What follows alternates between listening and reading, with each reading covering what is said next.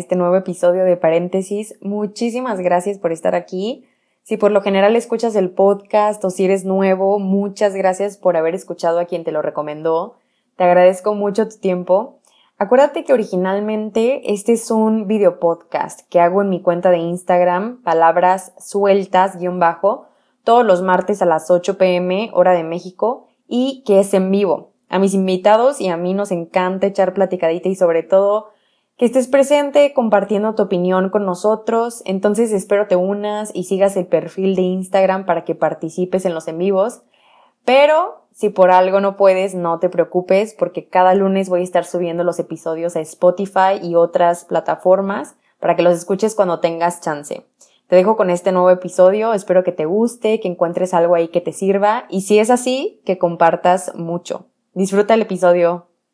Listo, Flor. Ya sí se fue.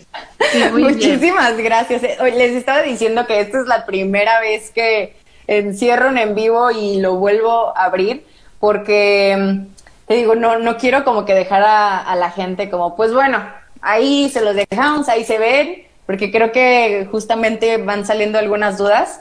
Entonces vamos a tratar de, ser un poco más concretos, sobre todo pues para no quitarte también mucho tiempo. Creo que hay una pregunta que se puede relacionar con ese tema que estábamos hablando. Eh, creo que a final de cuentas lo que este movimiento también propone pues es esta mm, real igualdad en la diversidad de género, ¿no? ¿Cómo podemos empezar a entender o empezar a ser un poco más empáticos con, la diversidad de género, los que ya no son, no, no se identifican solo con ser hombre y mujer, pero que también están buscando esta igualdad en la sociedad? Eh, pues bueno, yo creo que el, el, propio, o sea, la propia dinámica social de los movimientos que han estado empujando eh, las comunidades LGBTQI más, eh, nos va poniendo al descubierto como estas otras vivencias o experiencias del cuerpo, de la sexualidad, del género, eh, en unos marcos que completamente desordenan esta perspectiva o paradigma heterosexual con el que crecimos, pues, todas las personas, ¿no? Prácticamente, ¿no? Porque es un paradigma que se naturalizó tanto que durante muchos años creímos que, eh, digamos, ser hombre y que te, sintieras atraído por una mujer y ser mujer y que te sintieras atraída eh, por un hombre era normal y era natural, ¿no? Entonces, lo que, eh, digamos, las comunidades LGBTQI más ponen de relieve es que la sexualidad heterosexual no es natural y que es un, es un, es un esquema a través del cual se ejercen cierto control sobre los cuerpos, ¿no? Porque ¿qué pasa cuando, eh, no sé, a los 8 o 9 años te vas descubriendo atraída como mujer por otra mujer o como hombre por otro hombre?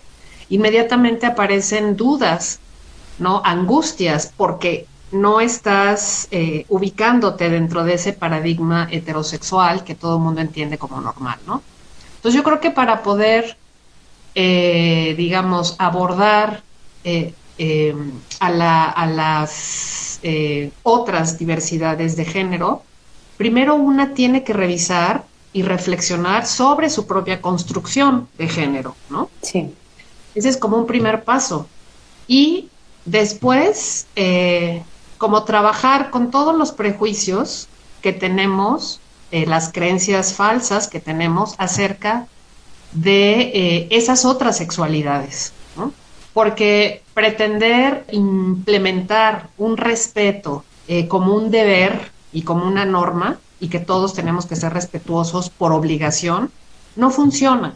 O sea, la gente no, no podemos obligar, así como no podemos obligar el amor, no podemos obligar a nadie a amar a nadie, tampoco podemos obligar el respeto.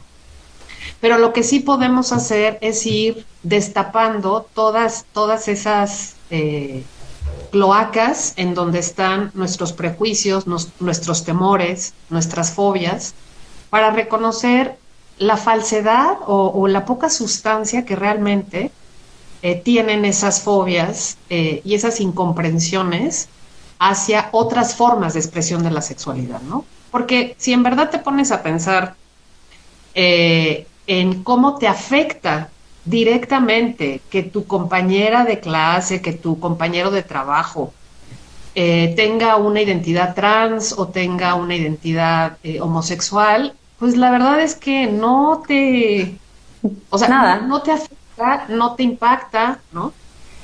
Eh, pero parecería ser que sí, ¿no? Porque tenemos muchas ideas incorrectas acerca de lo que implica eh, asumir una sexualidad distinta a la que marca el, paradigma heterosexual, ¿no? Tenemos muchas ideas como internalizadas que creemos, como, así como lo percibo, como parte de nuestra identidad y como que por eso muchas cuestiones, así como lo, lo, noto, muchas cuestiones de, cambios, de transiciones sociales, nos las tomamos personales, ¿no? O sea, como que reaccionamos desde el miedo, creemos que algo que va a cambiar en la sociedad se está metiendo con nuestra identidad. Cuando no cuestionamos, nos damos cuenta que realmente no nos afecta en lo más mínimo y es nuestra costumbre de decir no a lo desconocido todo el tiempo, ¿no? Sí, sí, Luisa, sí, sí, sí, porque es más fácil, ¿no? O sea, yo creo que eh, el verdadero trabajo de cambio y de transformación individual, personal y social y colectiva tiene que ver con cómo incorporamos el miedo y no pensando que lo tenemos que desalojar de nuestra vida, ¿no?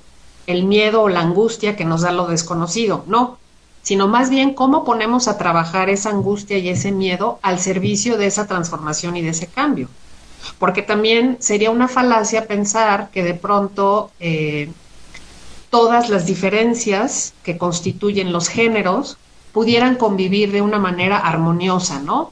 Amándose, abrazándose todos los días, invitándose a comer y tal. No, porque justo porque las relaciones o los intercambios humanos están llenos también de cosas negativas, ¿no? O sea, es, es, inevitable, ¿no? O sea, no toda la gente te cae bien, no toda la gente te inspira confianza, ¿no? pero lo que, digamos, socialmente se necesita para que verdaderamente seamos una sociedad incluyente y una sociedad que prospere para mejorar a toda la población, es generar esas eh, revisiones de nuestros prejuicios, nuestros miedos, nuestras angustias. Y darnos la oportunidad o correr el riesgo de aprender, como decíamos hace rato, de esas diferencias, más que satanizarlas, estigmatizarlas o eh, ahuyentarlas, aprender qué de eso eh, eh, puedo yo tomar que, me ayuda a comprender mi propia experiencia o mi propia sexualidad, ¿no? por ejemplo, las familias que se integran por dos padres, por dos hombres, o por dos mujeres, nos han enseñado muchas cosas a las familias heterosexuales, ¿no? de cómo tratar a un niño, a una niña, eh, porque tienen otro tipo de, formas de, relacionarse con una criatura, ¿no? Los juegos que hacen. Eh, y creo que nos pueden ayudar, ¿no? A comprender que muchas de las formas que como familia heterosexual tenemos quizá no sean las más adecuadas, pero estar dispuestas a escuchar, ¿no? A esas otras familias, cómo viven, cómo le hacen, y, eh, no sé, disponerse a, al otro de una manera como más abierta, pero más abierta, con menos prejuicio, pues, ¿no? Justo creo que este es uno de los beneficios más, pues, más padres de, del feminismo, o sea, como que permitirte explorar otros puntos de vista sin querer como imponer uno, permitirte conocer otras experiencias que te ayuden a entenderte mejor también a ti mismo y como siempre ver este, cómo podemos continuar creciendo colectivamente. Creo que nos hace falta muchísimo, muchísimo trabajo individual para ser un poco más receptivos con todas estas diferencias que estamos viviendo, ¿no? Exacto, exacto. Es una Aquí, palabra. que- ah, hay una pregunta que dice, a mí me gustaría preguntarte, ¿qué piensas sobre el famoso término feminazi asociado a las mujeres que siguen movimientos feministas? Que se escucha bastante, bastante. Pues bueno, feminazi sería como un- una raya más al tigre, ¿no? O sea, como en ese catálogo de vocablos eh, estigmatizadores para señalar, humillar, eh, eh, denostar a las mujeres que, eh, eh, digamos, que se rebelan, que toman la palabra, que toman eh, como, digamos, eh, por su propia cuenta los riesgos de expresar lo que piensan, lo que sienten, ¿no? Digamos que se, que se vuelven desobedientes, ¿no? Que traicionan al, al- a los, que traicionan al patriarcado, ¿no? Sí. Entonces, eh, ciertamente es un término que tiene una connotación, digamos, mucho más eh, insidiosa, ¿no? En el sentido de asociarlo con un, eh, con, un movimiento, digamos, dictatorial, ¿no? De opresión masiva, como fue el nazismo, ¿no? Entonces, creo que por ese lado, esta connotación eh, estigmatizadora a la que siempre han estado sujetas las feministas, se vuelve más profunda por este otro costado que penetra para darle una significación, digamos, como, como de una perspectiva terrible, ¿no? O Sí. sea, porque el nazismo es terrible, fue terrible, y asumir que una mujer que se revela, que traiciona al patriarcado, es eh, una nazista o, o tiene ese tipo de, eh, pues es fuerte, ¿no? Es muy fuerte. que sí, es que cuando ya reflexionamos las palabras, ese es un ejercicio muy interesante y muy necesario, nos damos cuenta de que eh, están compuestas por una serie de sentimientos y de afectos también, que son los que pueden eh, tumbar a una chica, ¿no? Por ejemplo, yo me pregunto, eh, y relacionándolo con, con lo que tú me cuestionabas sobre por qué la etiqueta feminista se pone o no y por qué es difícil, es que yo me pregunto que, eh, que tantas chicas no quisieran asumirse públicamente como feministas, pero no lo hacen porque está el riesgo de ser puesta eh, también bajo este eh, vocablo, ¿no? Y también ser denominada feminazi.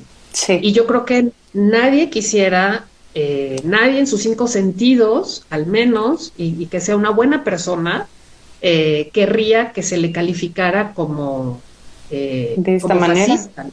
Entonces sí creo que afortunadamente las chicas tienen estrategias muy importantes para reconvertir estos términos, estos vocablos, y que no se vuelvan ya más vocablos que las ataquen, ¿no? sino que empiezan también un poco a ironizar sobre esos términos, se empiezan a sentir menos enganchadas ¿no? Este, ¿no? Co- con el término, y yo creo que eso está bien. Fue pa- es lo mismo que pasó con el término, no sé, queer, ¿no? Eh, es un término que significa raro y que, bueno, pues también las comunidades eh, que, que- que viven bajo estas eh, identidades, pues lo empezaron a tomar como con una bandera política, ¿no?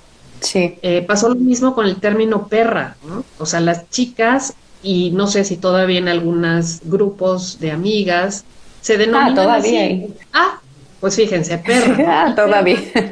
Tiene una connotación negativa, si la vemos de esa manera, ¿no? Este, asociada a feroz, eh, eh, insidiosa, eh, ponzoñosa, qué sé yo, ¿no? Pero la palabra, si la retoman y le dan otro sentido, se vuelve políticamente potente, ¿no? Para identificarse entre, entre mujeres, ¿no? Es Sí. como la palabra, no sé, pues eso, eh, güey también tiene una connotación negativa, pero ya no la tiene porque el uso Cabrona. que se le da es diferente, o cabrona. ¿no? Entonces, Sí.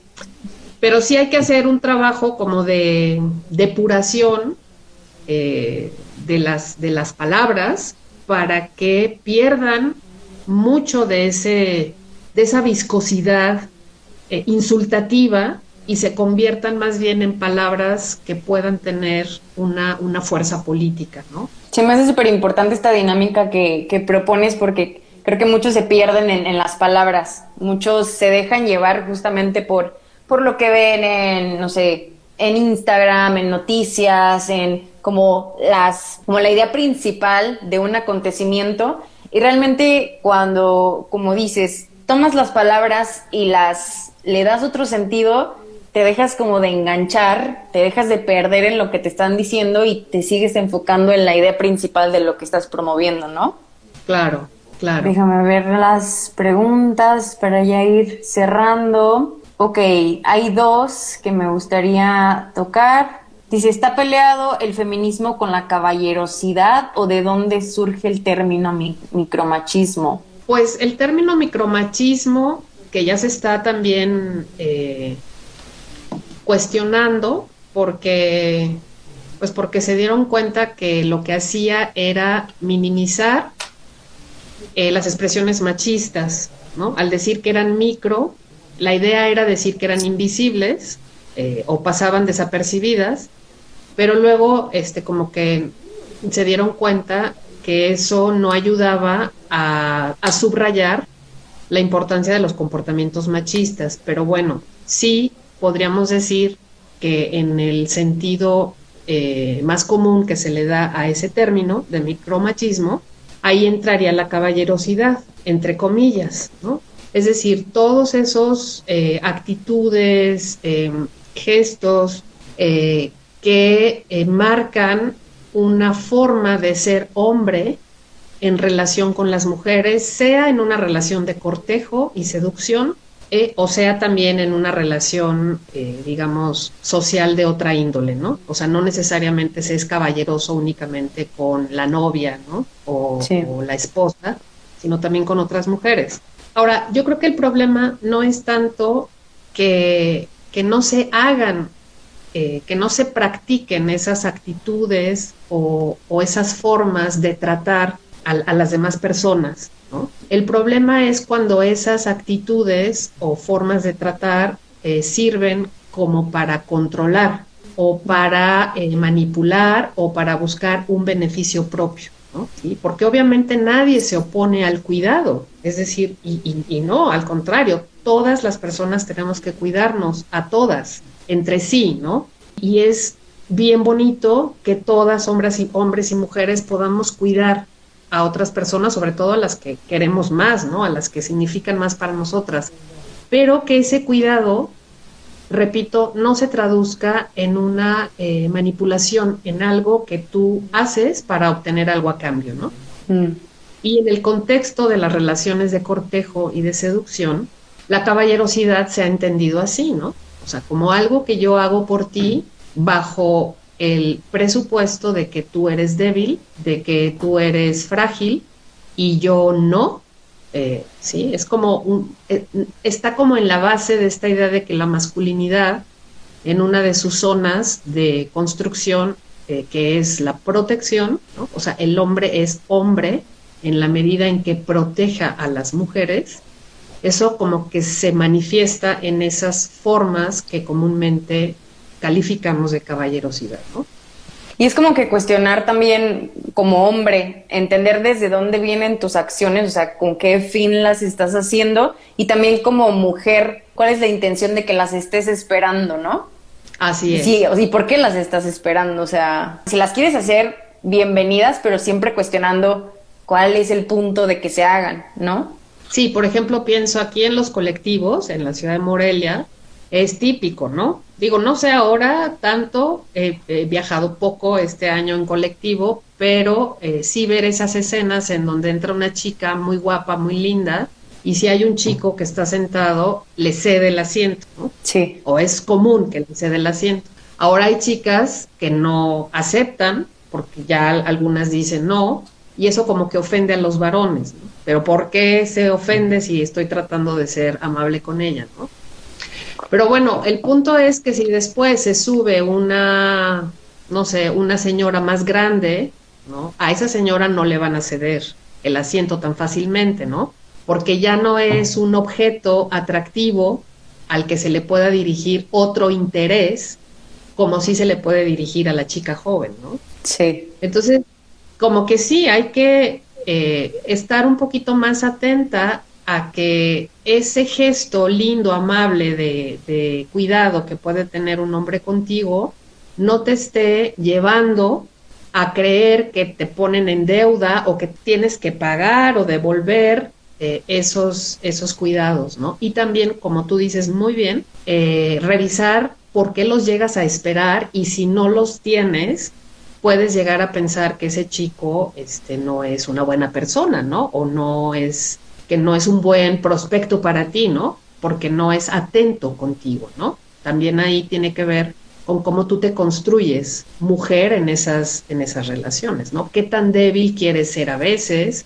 O aparentar para que te chiquen y para que... Para recibir algo a cambio también. Claro, claro, claro. Sí, que aquí hay que también revisar, ¿no? O sea, que si estamos pidiendo una cosa, también hay que actuar como tratar de ser congruentes. Muchas veces sí somos incongruentes y no nos damos cuenta, pero es como que siempre ser conscientes de nuestra incongruencia y decir, bueno, si estamos pidiendo un trato igual, entonces también hay que, hay, que ser como tener esta congruencia en lo que estamos pidiendo, en lo que estamos haciendo. Claro, sí, sí. Hubo una pregunta de, eh, ¿hay alguna corriente más correcta que la otra? Creo que esta pregunta se puede relacionar con lo que decías al principio, tú me dirás, de que cada mujer puede vivir el, feminismo como le haga sentido y que también si nos ponemos en este lugar de quién es mejor que la otra, caemos en este mismo sistema patriarcal, ¿no? Sí, sí, Luisa, o sea, no, no, hay un, no hay una mejor rama que la otra, más bien cada mujer que se asuma como feminista puede ir abrazando las causas que ese feminismo enarbola, ¿no? Por ejemplo, eh, yo no soy muy, ¿qué será? O sea, los animales no son un ser vivo que me, que me haga latir el corazón fuerte. Entonces yo no abrazaría con tanta convicción las causas del feminismo eh, ecofeminista, por ejemplo, o eh, el antiespecista, que ahorita está muy fuerte también, es otra eh, perspectiva pero sí me siento mucho más inspirada y mucho más ligada al feminismo de la diferencia o al feminismo eh, cultural, ¿no? Entonces yo creo que más bien es un poquito como, como eliges películas, libros, proyectos culturales, ¿no? O sea, ¿qué proyectos te van interpelando más, te hacen más eh, te generan más curiosidad, te hipnotizan, te fascinan, ¿no? Porque, porque te dan respuestas o porque comprenden eh, ideas con las que tú eh, te sientes, no sé, confluyes, ¿no? Entonces creo que así es como, como se podría pensar en esas diferencias, pero no porque sean mejor que la Perfecto. Pues me gustaría nada más cerrar para ya englobar todo esto que hemos estado hablando, todo este tiempo que nos has estado dedicando. ¿Cómo podemos vivir un feminismo más consciente? ¿En qué lo, resumirías tú? ¿Qué, nos podemos llevar para reflexionar? Pues yo creo que, eh, como dije hace un momento, es un, es un quehacer y un ejercicio que se da en varias pistas, ¿no? Como si estuviéramos en un espectáculo, digamos, de circo, ¿no? O sea, donde hay varias, varias pistas en las cuales se tiene que eh, llevar a cabo un trabajo, ¿no? En la parte individual, yo creo que sí es importante conocernos a nosotras mismas a través de diferentes dispositivos, pueden ser los terapéuticos, ¿no? O sea, ir con una psicóloga, una psicoanalista, ¿no? Tratarse de esa manera o buscar eh, otras fuentes, ¿no? Como de autoconocimiento. Después creo que ese autoconocimiento tiene que hacer diálogo con otras, con otras personas, con otras iguales, ¿no? Y eh, a partir de ese diálogo es como se van construyendo relaciones fuertes, sólidas, eh, fértiles entre mujeres, que eso también es muy importante, eso no lo hablamos y ya no nos va a dar tiempo, pero también es otro ámbito del feminismo que tiene que seguir desarrollándose mejor, ¿no? El de las relaciones entre mujeres. Omitir la rivalidad. Sí, y la enemistad y los ataques y la competitividad, ¿no?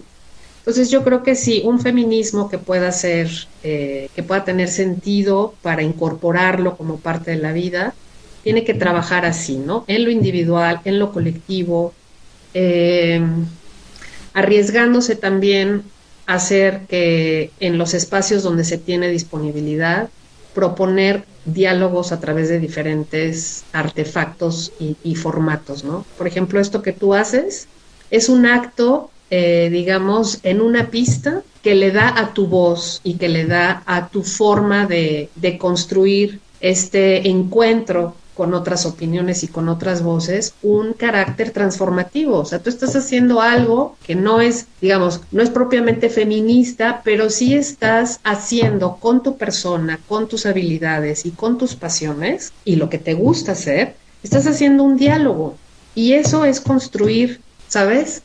Otras ideas, otros pensamientos y, eso es lo que cada mujer tiene que hacer, me parece, ¿no? Como en ese descubrirse a sí misma hacerse a sí misma como un laboratorio de investigación, diseccionar su propio interior y decir, a ver, esto yo siento, esto pienso, esto me pasa y lo quiero compartir, porque sí, compartiendo evitas mucho caer en depresión, caer en, en estos puertas falsas de, eh, no sé, todos los jinetes del apocalipsis, ¿no? Las drogas y todo lo demás que pone en riesgo la vida eh, haciéndote en diálogo con otras, con otras mujeres, creo que también eso es algo muy importante. Y luego sin querer los efectos se van viendo y la verdad es bien bonito ver cómo desde tu propia práctica de vida vas marcando pautas que les ayudan a otras personas y en ese como en, como en esa construcción colectiva pues la vida se va mejorando, ¿no? Poco a poco. Y eso es algo que quienes estamos en ese sueño, ¿no? En esa utopía de que el mundo sea mejor, pues podemos sumarnos así, ¿no? Empezando con, con una práctica personal mejor, ¿no? Me encantó, me encantó esta, estas últimas ideas para cerrar esta segunda parte del episodio 20 y de verdad yo con todo, todo mi corazón, todo mi cariño, admiración y respeto, te agradezco muchísimo tu tiempo, Flor, de verdad por también acceder a esta segunda parte del episodio que no fue planeada, pero que se llevó a cabo. Eh, les agradezco muchísimo también a todos los que estuvieron pues con ganas de aprenderle a todo lo que Flor nos vino a compartir, que estuvieron aquí. De verdad, les agradezco un montón que, que nos escuchen, que hayan estado aquí compartiendo con nosotras. Recuerden que el próximo martes habrá otro episodio a las 7, que es el nuevo horario del podcast. Y pues nada más, no sé si quieras terminar con algo, Flor, algo más que quieras agregar. Pues no, Luisa, solo con, mucha gratitud para ti, para la gente que nos escuchó, que nos acompañó con sus preguntas, con sus comentarios, eh, aunque no son audiencias con las que puedas, eh, bueno, que no pueda conocer, ¿no? Sus caritas y todo, sus rostros, pero saber que están a través de sus comentarios, preguntas, emojis y todo, pues muy agradecida también por su tiempo, por haber estado aquí eh, compartiendo y a ti Luisa y felicitarte por, por este programa, me gustó mucho estar y, y muchísimas gracias. No, hombre, al contrario, muchísimas gracias a ti y estoy segura que también a todos los demás les encantó escucharte. Así que, pues, puro agradecimiento. Te mando un montón de abrazos y pues también toda mi, todo mi cariño. Y pues muchísimas gracias a todos los demás. Gracias por estar aquí. Nos vemos el próximo martes para otro episodio. Compartan si creen que alguien más le puede servir. Nos vemos. Cuídate mucho, Flor. Adiós. Tú también, mi amor. Ay, adiós.